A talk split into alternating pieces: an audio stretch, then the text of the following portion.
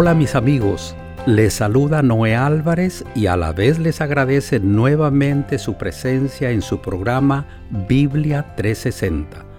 A todos les decimos muy bienvenidos. El podcast que escucharán hoy corresponde al último tema de la serie Vidas Cristianas. Afecto fraternal es el título del episodio para hoy. Damos la bienvenida al pastor Homero Salazar. Pastor Salazar, el tiempo que sigue suyo. Hola, hola, ¿qué tal mi gente linda? Aquí una vez más su amigo el pastor Homero Salazar, listo para compartir con ustedes pues el último episodio de esta serie que titulamos Virtudes Cristianas. Como ustedes saben, cada mes desarrollamos una nueva serie, la que puede contener de cuatro a cinco episodios. Hacer esto pues nos permite profundizar un poquito más en el estudio de la palabra de Dios. Bueno, el tema de hoy es el último episodio de la serie de este mes y se trata de la cuarta virtud esencial en la vida de un cristiano. Me estoy refiriendo al afecto fraternal. Así es que vamos a ir directamente al texto bíblico que ha sido la base de nuestro estudio durante este mes. Segunda de Pedro, el capítulo 1, versos 5 al 7. Dice la palabra de Dios así. Vosotros también, poniendo toda diligencia y por esto mismo, añadid a vuestra fe virtud, a la virtud conocimiento, al conocimiento dominio propio, al dominio propio paciencia, a la paciencia piedad, a la piedad afecto fraternal y al afecto fraternal amor. Esta es la escalera de Pedro, la escalera de virtudes de Pedro. De aquí hemos sacado nuestras cuatro virtudes y vamos a esta última y entonces vamos a hablar acerca del afecto fraternal. Esta palabra afecto fraternal en el original griego es la palabra Filadelfia. En otras palabras, significa amor por los hermanos. La raíz de la palabra Filadelfia es de la palabra fileo. Normalmente se la traduce como amor, pero expresa el tipo de amor afectivo. Por eso de ahí viene la palabra amor filial, que es la que existe, que es el sentimiento que existe fraternalmente hablando entre los miembros de una familia, papá, mamá, hermanos, tíos, primos y abuelos. Saben que en el griego clásico esta palabra implicaba afecto por los cosanguíneos, pero en el Nuevo Testamento abarca a todos los miembros de la Iglesia de Cristo. Y Pedro la destaca justamente en su carta para hablarnos del amor que debemos tener los unos por los otros. Ahora, si ustedes se dan cuenta, la escalera de virtudes de Pedro cierra justamente con el amor. O sea, en otras palabras, lo que Pedro está diciendo, que la base de todas estas virtudes, incluyendo la virtud del amor fraternal, es el amor. Por eso decía el verso 7, a la piedad, afecto fraternal y al afecto fraternal, amor. Esa palabra amor con la que termina la escalera Pedro es la palabra ágape, lo que estaría indicando que sin la base del ágape, el amor filial no se daría, no existiría. Y vamos a verlo un poquito más. Después voy a hablar del ágape, pero quiero que profundicemos un poco acerca de lo que significa el amor filial. Y para esto vamos a ir un ratito a leer a Pablo. En Romanos el capítulo 12, versos 1 al 21, Pablo desarrolla de una manera clarísima lo que significa vivir el amor filial. Dice en el verso 1 así, así que, hermanos, os ruego por las misericordias de Dios que presentéis vuestros cuerpos en sacrificio vivo, santo, agradable a Dios, que es vuestro culto racional. No os conforméis a este siglo, sino transformaos por medio de la renovación de vuestro entendimiento. ¿Para qué? Para que comprobéis cuál sea la buena voluntad de Dios, agradable y perfecta. Digo pues, por la gracia que me es dada, a cada cual que está entre vosotros, que no tengáis más alto concepto de sí que el que se debe tener, sino que piense de sí con cordura, conforme a la medida de fe que Dios repartió a cada uno. ¿Y por qué dice Pablo esto? Verso 4. Porque de la manera que en un cuerpo tenemos muchos miembros, pero no todos los miembros tienen la misma función, así nosotros, siendo muchos, somos un cuerpo en Cristo y todos miembros los unos de los otros. Aquí está involucrando Pablo ahora a la iglesia, cómo vivimos el amor filial dentro de la iglesia. Y dice, verso 6, de manera que, teniendo diferentes dones, según la gracia que nos es dada, si el de profecía, úsese conforme a la medida de la fe, o si de servicio, en servir, o el que enseña, en la enseñanza, el que exhorta en la exhortación, el que reparte con liberalidad, el que preside, hágalo con solicitud, y el que hace misericordia, hágala con alegría. Y ahora noten, verso 9, el amor sea sin fingimiento. Y esa palabra amor aquí es la palabra agapao, de la raíz ágape, el amor del cual vamos a hablar ahora, que es la base de todos los amores. Y dice, aborreced lo malo y seguid lo bueno. Y ahora, verso 10, amaos los unos a los otros con amor fraternal. Aquí, en ese amaos, la palabra original es filóstorgos, de la raíz Filadelfia que aparece después, los unos a los otros con qué? Con amor fraternal, con Filadelfia. Y entonces, ¿cómo se manifiesta esto? Dice, en cuanto a honra, prefiriéndoos los unos a los otros.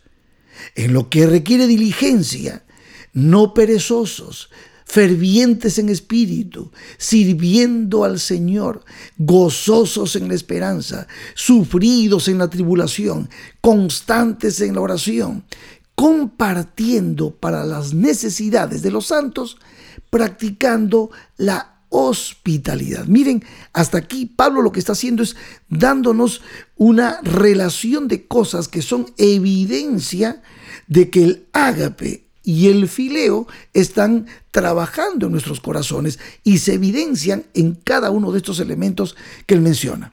Ahora, fíjense, en el verso 15 dice, gozaos con los que se gozan, llorad con los que lloran, unánimes entre vosotros, no altivos, sino asociándoos con los humildes. No seáis sabios en vuestra propia opinión, no paguéis a nadie mal por mal. Procurad lo bueno delante de todos los hombres. Estas son las evidencias del amor fraternal, del amor filial, de lo que Pedro nos está diciendo que es una gran virtud que tú y yo debemos desarrollar. Ahora, a propósito, no leí el verso 14 ni el verso 18 en adelante de este capítulo de Romanos 12 que estamos leyendo. ¿Por qué? Porque estos versos me van a permitir entrar al tema con el que quiero cerrar. Y para esto déjenme recordarles que Jesucristo nos había pedido que nos amemos los unos a los otros. ¿Recuerdan? Juan 15, 12 nos dice, este es mi mandamiento, que os améis unos a otros como yo os he amado. El amor del cual está hablando Jesús, la raíz original es el ágape. En Juan 15, 17 dice, y esto os mando, que os améis unos a otros. Allí también la raíz de esa palabra, améis, es el ágape.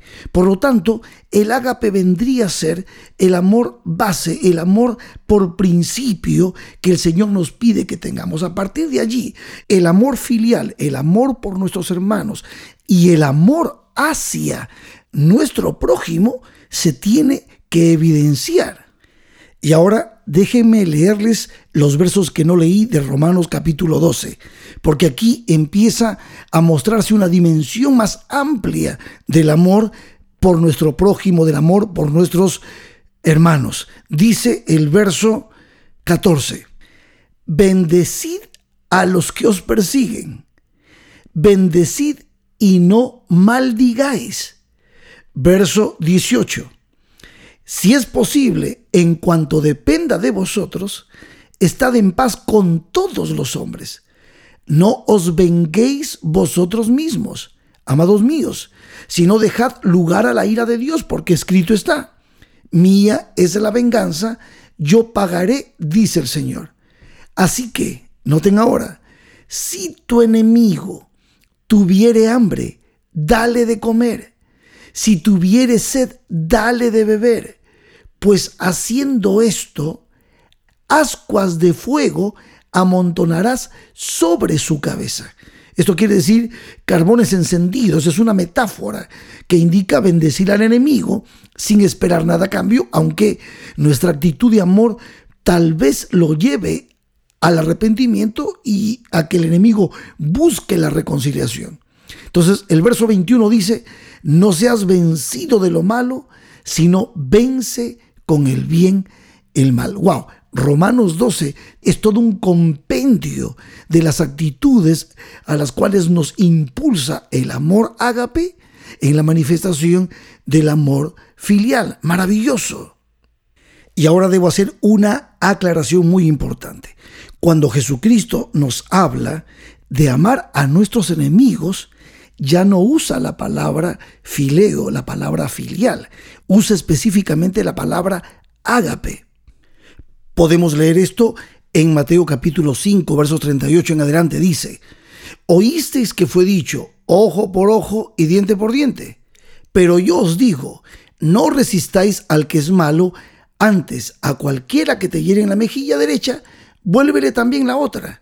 Y al que quiera ponerte a pleito y quitarte la túnica, pues déjale también la capa. Y a cualquiera que te obligue a llevar carga por una milla, ve con él dos. Al que te pida, dale, y al que quiera tomar de ti prestado, no se lo rehuses. Oíste que fue dicho, amarás a tu prójimo y aborrecerás a tu enemigo. Y ahora el verso 44 dice, pero yo os digo, amad. Y esa palabra es agapao, la raíz ágape, Amad a vuestros enemigos, bendecid a los que os maldicen, haced bien a los que os aborrecen y orad por los que os ultrajan y os persiguen. ¿Para qué? Para que seáis hijos de vuestro Padre que está en los cielos, que hace salir su sol sobre malos y buenos y que hace llover sobre justos e injustos. Porque si amáis a los que os aman, ¿qué recompensa tendréis? ¿No hacen también lo mismo los publicanos? Y si saludáis a vuestros hermanos solamente, ¿qué hacéis de más? ¿No hacen también así los gentiles? Sed pues vosotros perfectos como vuestro Padre que está en los cielos es perfecto. ¿De qué, de qué perfección está hablando? Del amor, del amor, del ágape en nuestros corazones. El amor ágape, el amor de Dios, el amor por principio, es un amor que no está basado en las emociones. Es el amor que Pablo describe perfectamente en 1 de Corintios 13. Y en el caso de amar a nuestros enemigos, pues lo que nos está pidiendo el Señor es que respetemos a nuestros enemigos más acérrimos, tratarlos con cortesía, no negarles nuestro saludo y nuestras bendiciones, inclusive nuestras oraciones. Obviamente es curioso e importante entender que Jesús no usó el verbo fileo cuando habló acerca del amor a los enemigos, porque sería la orden tal vez un poco difícil de cumplir, ya que el fileo tiene que ver justamente con la expresión afectiva que se dan entre miembros de una familia y en la convivencia de la hermandad de la iglesia. Pero como Jesús nos decía, debemos bendecir a los que nos maldicen, hacer bien a los que nos aborrecen, llorar por los que nos ultrajan y persiguen. Pablo decía, bendecid a los que os persiguen. Y esa es la actitud correcta. No es que estamos conviviendo masoquistamente, y me meto para que me sigan haciendo daño. No, pero sí mantener una actitud de respeto, aunque tengamos que tomar distancia para evitar desgracias y dolores innecesarios en nuestra vida. Y tal vez, y en este sentido, estoy entrando a los problemas comunes que se ven hoy en nuestra sociedad de abuso psicológico, físico, sobre todo dentro del marco del matrimonio, de algunas sociedades agresivas que existen en la actualidad. Pero mis amigos, como hemos estudiado, el Señor nos llama a amar a nuestro prójimo, teniendo como base el amor ágape. Y bueno, mis queridos amigos y amigas, hemos llegado al final de una serie más. Esta serie nos ayudó muchísimo a entender por lo menos estas cuatro virtudes importantes. Hablamos del conocimiento, del dominio propio, de la humildad y del afecto fraternal basado en el amor ágape y por supuesto la proyección del amor filial. Y me gustaría terminar esta serie leyéndoles el verso 8, que es el verso que sigue a la escalera de Pedro en este capítulo precioso, el primer capítulo de segunda de Pedro, dice el verso 8. Porque si estas cosas están en vosotros, o sea, si estas virtudes están en nosotros y abundan, no os dejarán estar ociosos ni sin fruto en cuanto al conocimiento de nuestro Señor Jesucristo.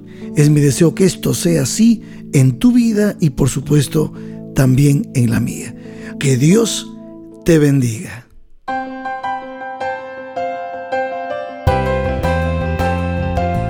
Agradecemos de todo corazón al pastor Homero Salazar por el episodio que nos trajo hoy acerca de las virtudes cristianas. Mis amigos, a practicar lo que hemos aprendido. Amemos a nuestras familias consanguíneas y a nuestra familia espiritual también. Todos somos hijos de Dios. En una semana estaremos juntos nuevamente para seguir aprendiendo grandes verdades extractadas de la palabra de Dios, la Santa Biblia. Aquí los esperamos, no falten.